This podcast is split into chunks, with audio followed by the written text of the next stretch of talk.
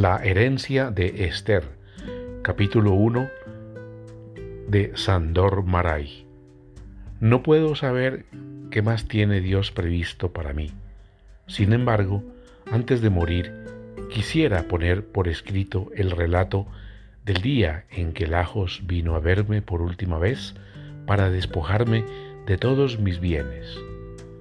Voy postergando la, la escritura de estas notas desde hace tres años, pero ahora tengo la sensación de que una voz de la cual no me puedo defender me está apremiando para que escriba la historia de aquel día y de todo lo demás que sé sobre Lajos. Es mi deber y ya no me queda mucho tiempo para cumplir con él. Las voces así son inequívocas, por eso las obedezco en el nombre de Dios.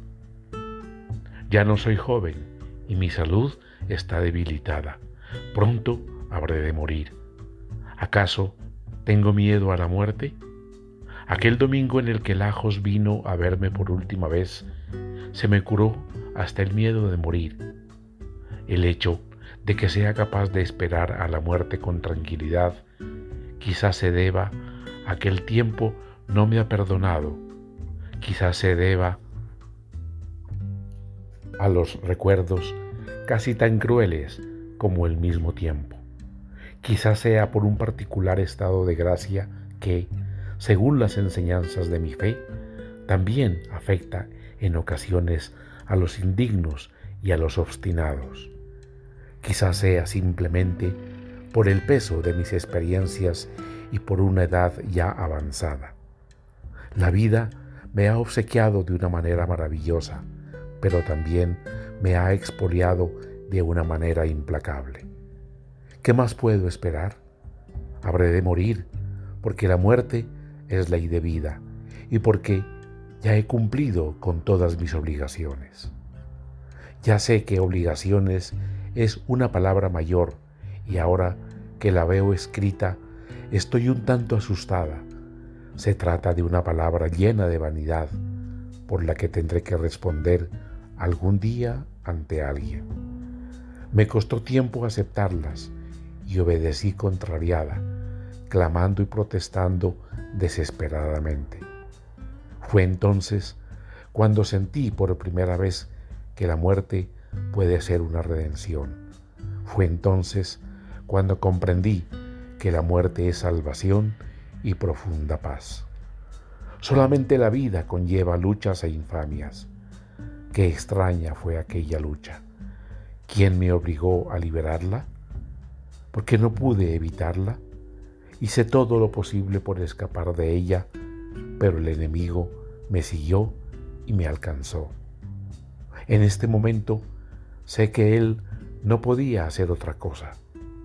Sé que estamos atados a nuestros enemigos y que ellos tampoco pueden escapar de nosotros.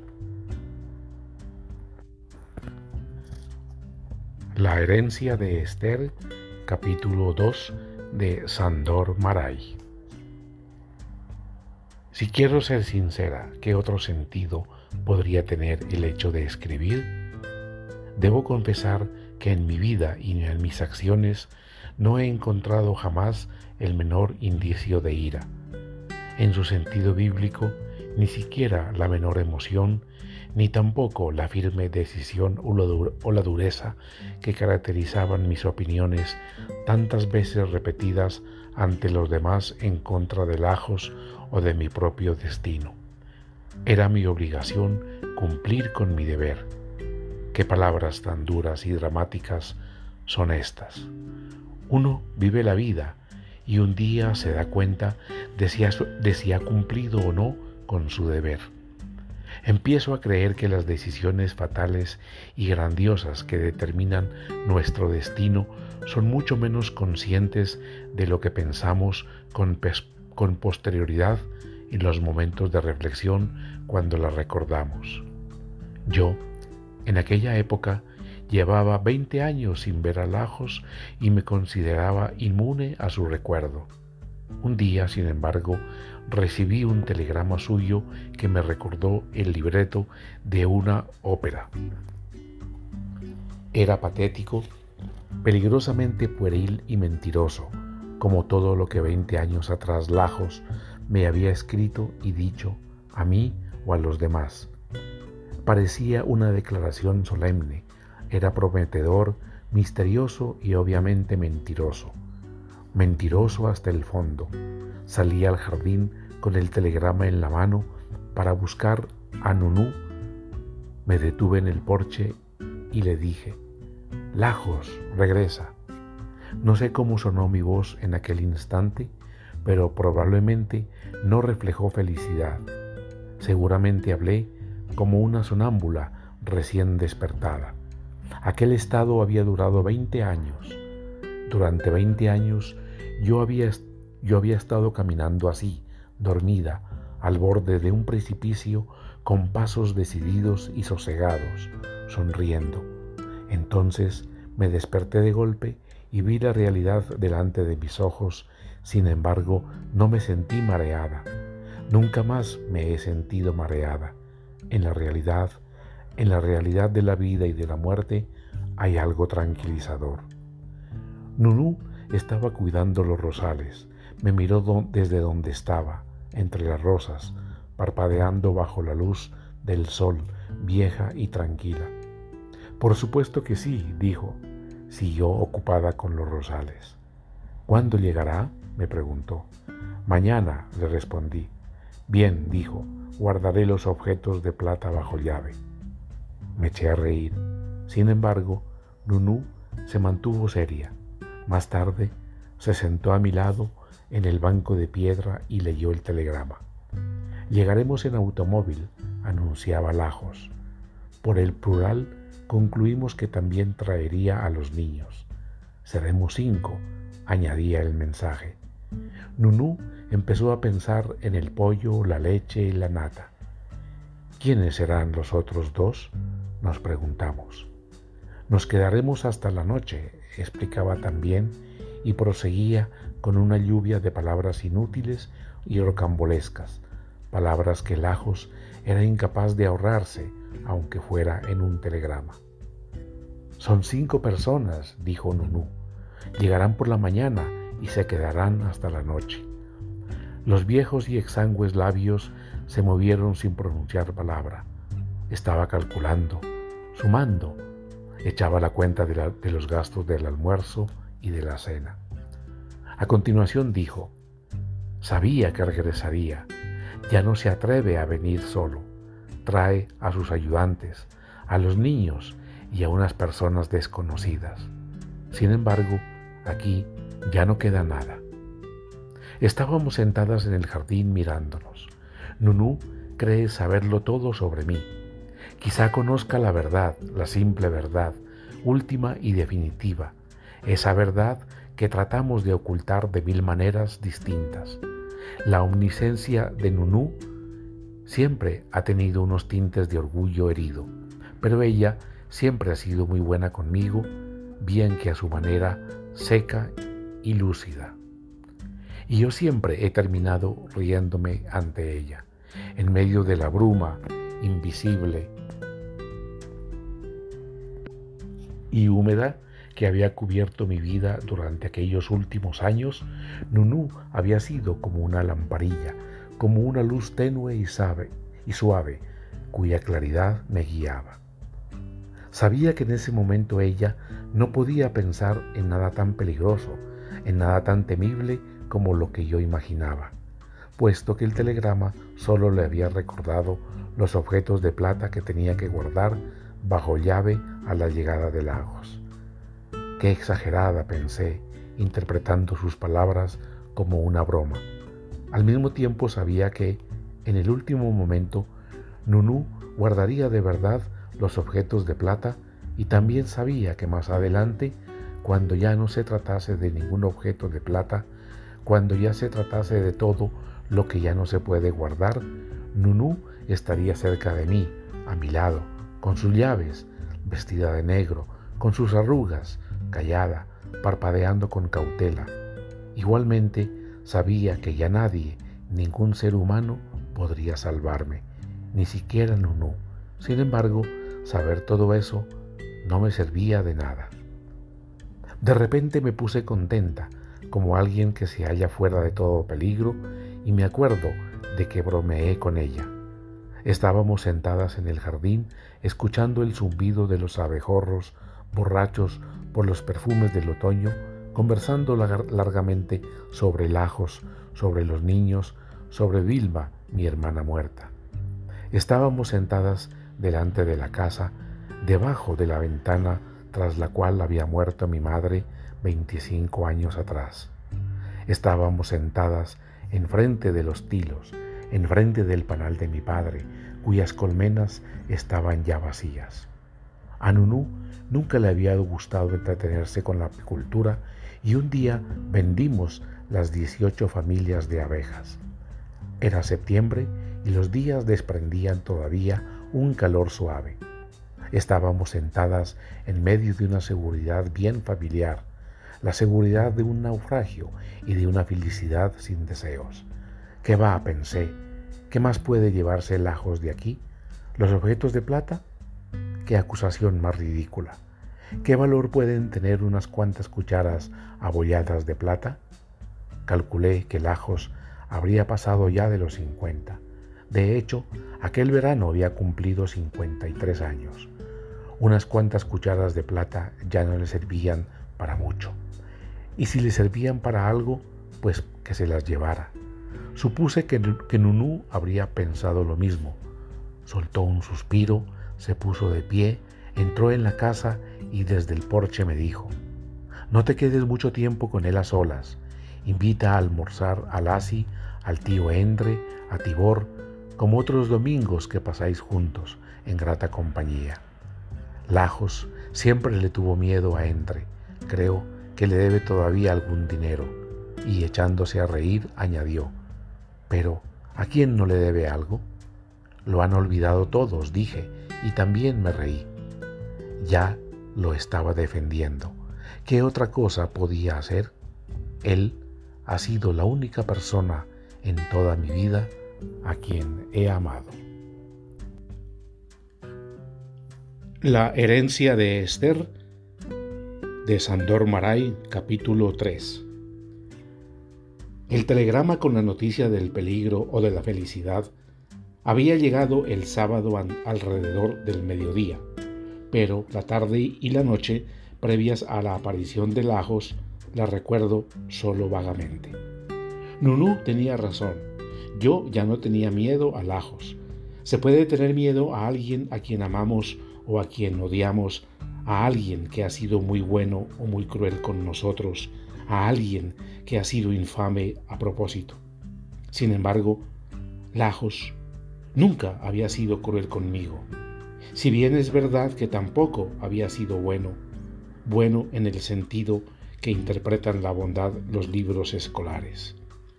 ¿Había sido infame? Yo nunca lo había sentido así. Es verdad que mentía, que mentía tal como sopla el viento con la fuerza y la alegría de la naturaleza. Sabía mentir de una manera totalmente convincente. Mí, por ejemplo, me había mentido diciéndome que me amaba, que solamente me amaba a mí. Más tarde se casó con mi hermana Vilma. Sin embargo, después me di cuenta de que él no lo había planeado. El engaño, la intención deliberada o los pensamientos malvados nunca habían guiado a Lajos.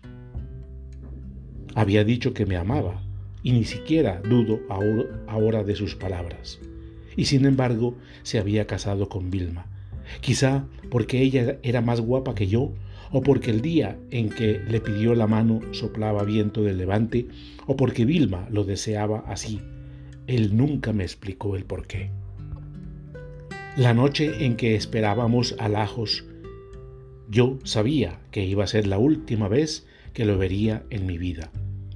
Tardé mucho en acostarme, estuve ordenando mis regalos y mis recuerdos preparándome para la visita y antes de dormirme leí las cartas que me había escrito. Hasta hoy creo de una manera supersticiosa y, releyendo sus cartas, mis creencias se volvieron todavía más fuertes, más convincentes, que en Lagos se escondía una fuente inagotable de fuerza, como la que tienen los arroyos subterráneos que corren ocultos por las entrañas de los montes sin una dirección determinada, perdiéndose en las cuevas sin dejar rastro. Aquella fuerza no la utilizaba nadie, no la canalizaba nadie. En la noche anterior a su fantasmal visita, al releer sus cartas, me quedé asombrada por la intensidad de, de aquella fuerza. En cada carta se dirigía a mí de tal manera que era capaz de conmover no solo a una persona, a una mujer sentimental, sino también a muchos otros, quizá incluso a multitudes. Sin embargo, no tenía nada especial que decir. Sus cartas no revelaban ningún talento profundo digno de un escritor. Sus adjetivos eran descuidados y su escritura desaliñada, pero su manera de expresarse era, en cada línea, total e inequívocamente suya, solo suya. Siempre escribía sobre la realidad, sobre una realidad imaginada que acababa de conocer y quería hacerme conocer a mí con toda urgencia. Nunca hablaba de sus sentimientos ni siquiera de sus planes describía la ciudad donde se encontraba con una fuerza y una veracidad tales que yo podía ver las calles, la habitación donde Lajos estaba escribiendo la carta y hasta podía oír las voces de las personas que el día anterior le habían dicho algo divertido o interesante.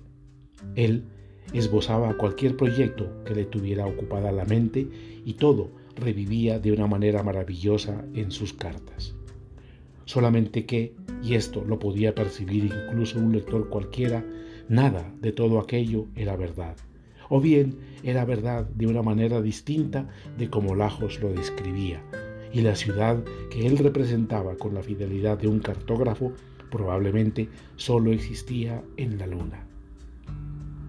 Él describía en sus cartas esa realidad plagada de mentiras con extremo cuidado de la misma manera que describía las personas y los paisajes, con una precisión cuidada y minuciosa, con la precisión de un experto. Yo leía sus cartas y me emocionaba. Quizá hemos sido todos demasiado débiles a su lado, pensé. Cerca de la medianoche empezó a soplar un viento cálido alrededor de la casa, así que me levanté de la cama y cerré las ventanas con la debilidad propia de las mujeres que no quiero aquí tratar de justificar, me detuve delante del espejo que antaño había decorado el tocador de mi madre y me estuve observando durante un buen rato. Sabía que todavía no parecía muy mayor. Los últimos veinte años, gracias a la benevolencia, benevolencia del destino, casi no habían dejado huella en mi aspecto. Nunca había sido fea, pero tampoco pertenecía al tipo de mujeres que atrae a los hombres por su belleza. Yo solamente les inspiraba respeto y unos sentimientos poco definidos e imprecisos de atracción hacia mi persona. No había engordado gracias a mis labores en el jardín o a mi físico. Siempre he sido alta, delgada y poseo un cuerpo bien proporcionado. Mis cabellos tenían ya unas cuantas canas pero éstas pasaban desapercibidas entre la rubia cabellera que era lo más llamativo de mi aspecto. El tiempo me había dibujado unas cuantas arrugas muy finas alrededor de los ojos y de los labios. Mis manos tampoco eran como antaño y habían desmejorado un tanto con las labores de la casa. Sin embargo, yo me contemplaba en el espejo como una mujer que espera a su amante. El momento era bastante ridículo. Yo había cumplido ya los 45. Lajos llevaba tiempo viviendo con otra mujer e incluso era posible que se hubiera vuelto a casar. Durante los últimos años no había tenido absolutamente ninguna noticia de él. En ocasiones había leído su nombre en los periódicos y una vez lo mencionaron en relación con un juicio político escandaloso. No me sorprendió que su nombre apareciera para bien o para mal en las páginas de los diarios, pero el ruido de aquel escándalo se apagó y más tarde leí en alguna parte que se había abatido en duelo en el patio de un cuartel, que había disparado al aire y que no había resultado herido. Todo aquello encajaba perfectamente con su forma de ser, el duelo y que saliera ileso. Tampoco había estado nunca enfermo, por lo menos yo no me había enterado de ello. Su destino no se lo permite, pensé. Me volví a acostar con mis cartas, con mis regalos y mis recuerdos, y con la conciencia amarga de mi juventud perdida. Mentiría si confesase aquí que me sentía especialmente desgraciada en aquellos momentos. Hubo otro tiempo en que sí, 20, 22 años antes, sí que había sido infeliz. Con el tiempo, aquel sentimiento se coaguló dentro de mí como se coagula la sangre de una herida, pero la fuerza que apagó en mí el bullicio del dolor me era desconocida. Existen heridas que el tiempo no puede sanar y yo sabía que no estaba curada. Solo que algunos años después de nuestra separación me es muy difícil encontrar las palabras adecuadas para describir lo, sucedido entre Lajos y yo. Lo inaguantable ya me resultaba natural, sencillo. Ya no sentía la necesidad de acudir a otras personas para que me ayudaran. Ya no pedía socorro a gritos al policía, ni al médico, ni al cura. De alguna manera me mantenía con vida. Un día empezaron a acercárseme ciertas personas que afirmaban que me necesitaban. Luego, en dos ocasiones me pidieron la mano. Tibor, que es unos años más joven que yo, y Endre, a quien solo Nunu designa con la palabra tío, aunque tenga la edad de Lajos. Solventé lo mejor que pude aquellos difíciles compromisos que casi parecieron un contratiempo y los pretendientes se transformaron en buenos amigos. Una noche llegué a pensar que, de una manera maravillosa, la vida había sido más piadosa conmigo de lo que yo misma había esperado.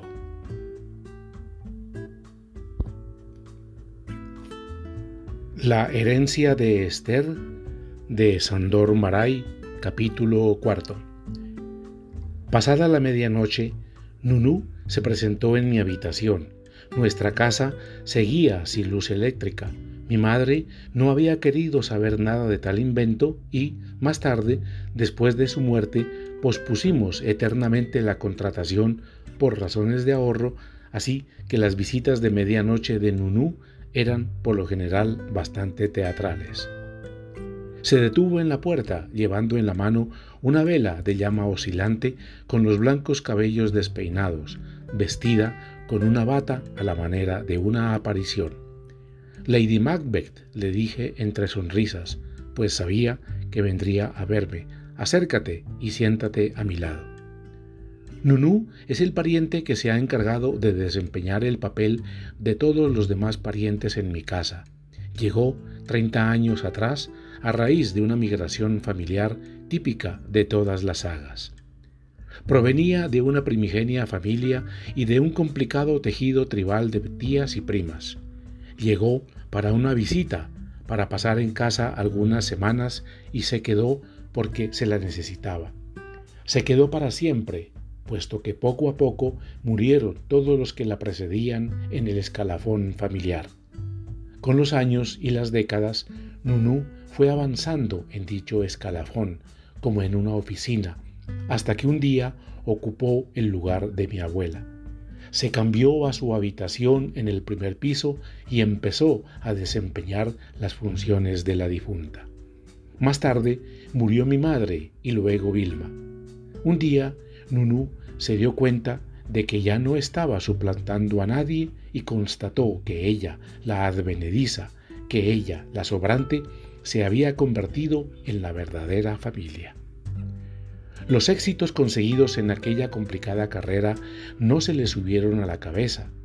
Nunu nunca quiso ser una segunda madre para mí, ni intentó desempeñar el papel de padre de familia. Con los años se volvió cada vez más parca en palabras, cada vez más sobria, tan cruel y sobria como si hubiese experimentado todas las aventuras de la vida. Se hizo totalmente indiferente, como si se tratase de un objeto o de un mueble. Lassie observó en una ocasión que Nunu estaba perdiendo el barniz, como un antiguo armario de nogal. Siempre se vestía igual, tanto en verano como en invierno, con un vestido negro de tela lisa, ni muy fina ni muy burda, y siempre tenía un aire ligeramente festivo, tanto a mis ojos como a los de los invitados. Durante los últimos años tan solo hablaba lo necesario y de su vida nunca contó nada. Yo sabía que ella quería tomar parte en todas mis preocupaciones y en todas mis tristezas, pero sin reclamarlo con palabras. Cuando decía algo era como si terminara una larga discusión, una discusión vehemente y apasionada sobre el tema en cuestión y como si con sus parcas palabras Nunú pusiera el punto final a tal discusión. Así me preguntó aquella noche sentándose en el borde de mi cama. ¿Has hecho tasar el anillo? Me senté en la cama y me froté las sienes. Sabía a qué se refería y también sabía que tenía razón. Nunca habíamos hablado del asunto, creo que tampoco le había enseñado el anillo, y sin embargo sabía que ella tenía otra vez razón, que el anillo era falso, como yo también lo sospechaba. En asuntos así Nunú era insuperable. ¿Cuándo habrá oído hablar del anillo? pensé, pero rechacé inmediatamente tal pregunta, puesto que era natural que Nunú supiera todo sobre mi casa, mi familia, mi persona y mi vida, sobre lo que se escondía en el desván y en el sótano o en la vida de mi hermana muerta. También era natural que supiera todo sobre el anillo. Yo había olvidado por completo la historia del anillo, porque me resultaba incómodo pensar en ello. Cuando murió Vilma, Lajos me regaló el anillo que había pertenecido a mi abuela. Un anillo de platino con un diamante de tamaño mediano que era el único objeto de valor de la familia. No entiendo cómo lo pudimos conservar durante tantos años. Incluso mi padre lo respetaba de una manera supersticiosa, llena de tacto. Mi padre que por otra parte nunca tuvo ningún reparo en deshacerse de sus pertenencias, de sus objetos de valor, ni de sus tierras. Guardamos el anillo durante cuatro generaciones, como si fuera un diamante legendario de incalculable valor, una de esas piedras preciosas catalogadas un Koh-i-Nur, que solo se luce en las ocasiones festivas de las grandes dinastías, en la mano o en la frente de alguno de sus miembros y que a nadie se le ocurriría poner en venta. Yo no conocía el auténtico valor de aquella piedra. De todas formas, debe de haber sido bastante valiosa, aunque seguramente no tanto como rezaba la leyenda familiar. De mi abuela pasó a mi madre y después de su muerte Vilma heredó el anillo. Cuando ella murió, Lajos, en uno de sus momentos sentimentales y patéticos, me obligó a aceptarlo. Me acuerdo muy bien de aquella escena. A Vilma la habíamos enterrado aquella tarde. Al regresar del camposanto me acosté, agotada, en el sofá de mi habitación a oscuras. Entró Lajos, vestido de luto. Había cuidado hasta el último detalle de su traje de luto como si se vistiera de gala para un desfile militar. Me acuerdo de que mandó incluso hacer unos gemelos negros para los puños de la camisa y me entregó el anillo pronunciando unas palabras con tono fúnebre. Yo estaba tan cansada y tan confusa que no entendí el significado exacto de sus palabras. Observé con distracción cómo depositaba el anillo en la mesilla que había al lado del sofá y tampoco me resistí cuando me volvió a llamar la atención sobre la joya, poniéndomela en el dedo. El anillo te pertenece, me dijo, con un tono grandilocuente y melancólico. Luego recapacité. El anillo debería pertenecer a Eva, la hija de mi hermana fallecida, por supuesto. Pero Lajos se opuso de manera tajante a tal interpretación. Un anillo así no es simplemente un objeto de valor, sino también un símbolo, el símbolo del escalafón familiar. Después de la muerte de mi madre y de Vilma, me, me, correspondía tenerlo a mí, a la hija menor. No me sentí capaz de discutir con él. Me callé y lo guardé. Naturalmente, ni por un instante se me ocurrió quedarme con aquel objeto de valor. Mi conciencia y la carta que dejé para el caso de mi muerte, que estaba junto con el anillo en el cajón de la cómoda donde tenía mi ropa interior, eran testigos de que yo guardaba el anillo para Eva, ya que había dispuesto en dicho documento que ella lo recibiese después de mi muerte. Más tarde decidí que se lo enviaría para su compromiso o para su boda el día en el que ella se casara. La carta contiene instrucciones precisas sobre mis pocas pertenencias y designa, sin dejar lugar al menor equívoco, a los hijos de Vilma como herederos, con la única condición de que la casa y el jardín no se vendan mientras Nunú esté viva. Tengo la sensación de que Nunú vivirá muchos años más. ¿Por qué no? No tiene ninguna razón para morir, de la misma manera que tampoco tiene alguna razón para vivir. Seguramente me sobrevivirá. Este pensamiento es tranquilizador y venturoso para mí. Guardé el anillo porque no quise discutir con Lajos y porque intuí que aquel humilde objeto de valor que en nuestra situación familiar podría un día ayudar a alguien, pues con su venta se financiaría la dote de una muchacha, estaría en mejores manos de esta manera que en medio del desorden que existía alrededor de Lajos, que crecía a prisa como la maleza en verano. Pensé que él lo vendería, que se lo jugaría a las cartas, y me sentí un tanto conmovida porque me lo hubiese entregado. En aquellos momentos, Dios mío, dame fuerzas para ser completamente sincera. Sí, en los momentos en que enterramos a mi hermana, yo tuve la esperanza de que se podría remediar la vida de Lajos, la de los niños y quizá incluso la mía propia. El anillo ya no importaba tanto, se trataba de todo lo demás. Con esa esperanza lo guardé, por eso lo conservé también después de que nos separáramos. Por eso lo escondí entre mis regalos y recuerdos junto con mi testamento. Durante los años posteriores, cuando ya no mantenía contacto con Lajos, no saqué nunca el anillo de su sitio, pero sabía con la certeza del sonámbulo que el anillo era falso. Sabía, qué palabra. Nunca tuve el anillo en la mano. Me daba miedo, me daba miedo esa certeza que nunca me atreví a expresar en palabras. Sabía que todo lo que Lajos tocaba perdía su consistencia original que se descomponía y que cambiaba como los metales nobles en el crisol de los magos de antaño. Sabía que Lajos era capaz de volver falsas incluso a las personas, no solamente las piedras o los metales. Sabía que un anillo no podía mantener su noble inocencia entre las manos de, de Lajos. Vilma había estado enferma durante años y no había podido atender los asuntos de su casa. Lajos dispuso de todo sin ningún control y bien pudo hacerse con el anillo. Así que, en el mismo momento en que Nunú hizo aquella pregunta, supe que el anillo era falso.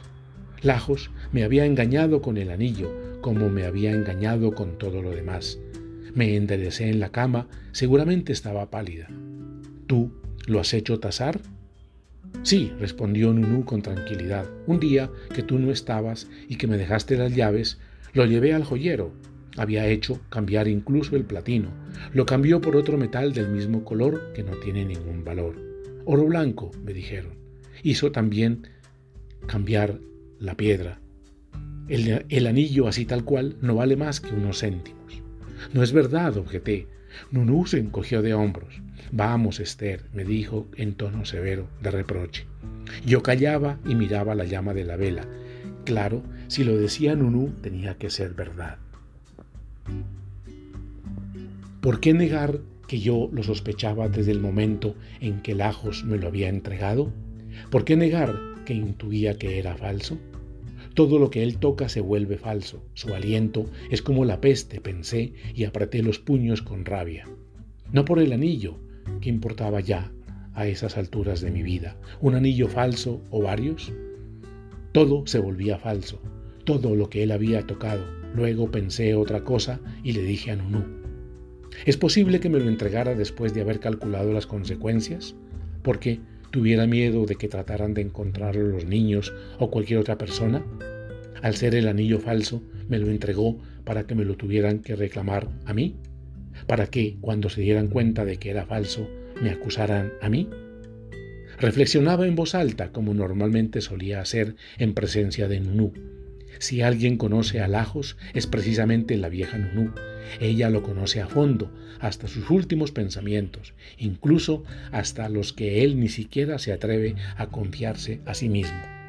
Nunú es una persona justa, respondió en un tono tierno pero seco.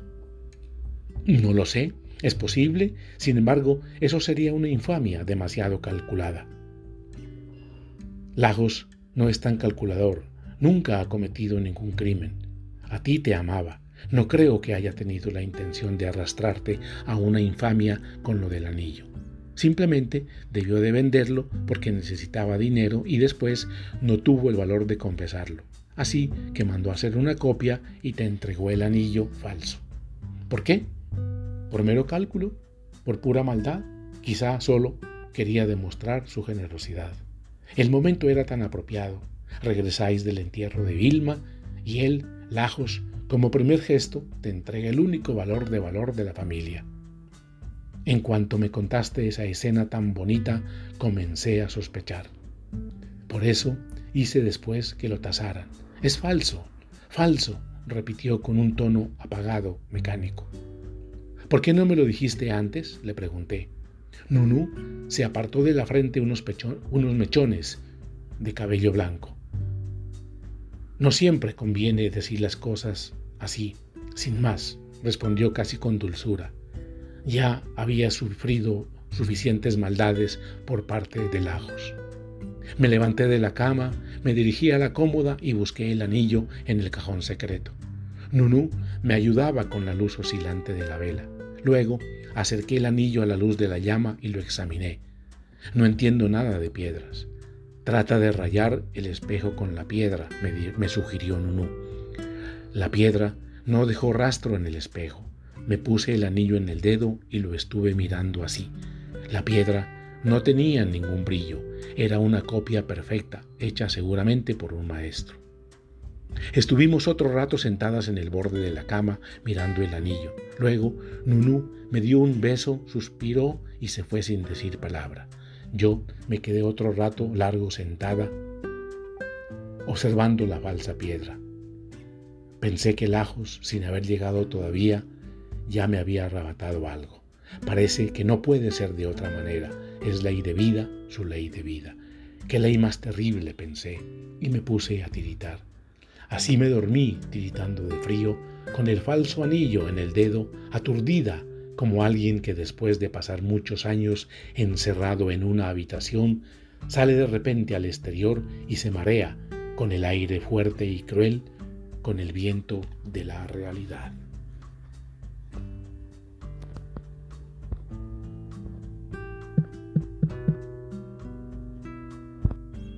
La herencia de Esther de Sandor Maray, capítulo 5.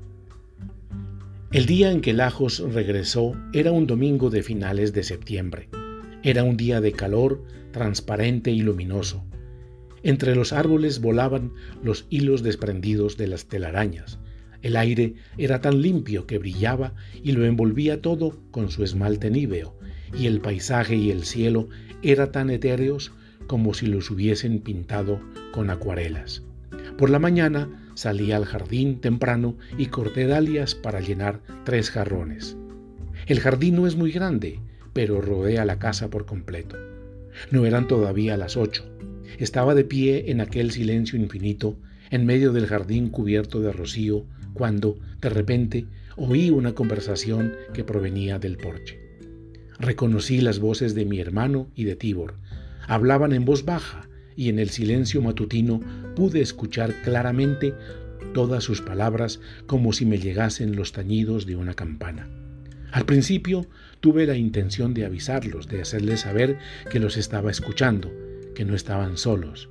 Sin embargo, la primera frase que oí, pronunciada con un tono forzado, me obligó a guardar silencio. Mi hermano Lassie hacía esta pregunta. ¿Por qué no te casaste con Esther? Porque ella no quiso casarse conmigo, le respondió el otro. Reconocí la voz de Tibor y mi corazón latió con fuerza. Sí, era Tibor, con su voz silenciosa y sosegada, una voz que reflejaba bondad, veracidad y cierta tristeza, paciencia y ecuanimidad. ¿Por qué le estará Lassie preguntando eso? me dije enfadada y nerviosa. Las preguntas de mi hermano suelen ser inquisidoras, con toques de una excesiva confianza y de cierta agresividad. Lassie no tolera ningún secreto a su alrededor. Sin embargo, a todos nos gusta guardar ciertos secretos. Cualquier persona habría tratado de esquivar una pregunta así y habría protestado por tanta confianza. Sin embargo, Tibor había respondido en voz baja, con exactitud y sinceridad, como si le estuviesen preguntando por los horarios de los próximos trenes. ¿Y por qué no quiso ella casarse contigo? preguntó mi hermano con agresividad. Porque amaba a otro. ¿A quién? inquirió mi hermano con voz apagada y con crueldad. A Lajos. Callaron. Oí que uno de ellos encendía una cerilla para fumar y luego, en el silencio, cómo Tibor la apagaba con un soplo. La siguiente pregunta, que yo ya estaba esperando, llegó con la precisión del trueno después del relámpago. Otra vez era Lassie quien preguntaba, ¿sabes que él vendrá aquí hoy? Lo sé. ¿Qué querrá? No lo sé. ¿A ti también te debe dinero?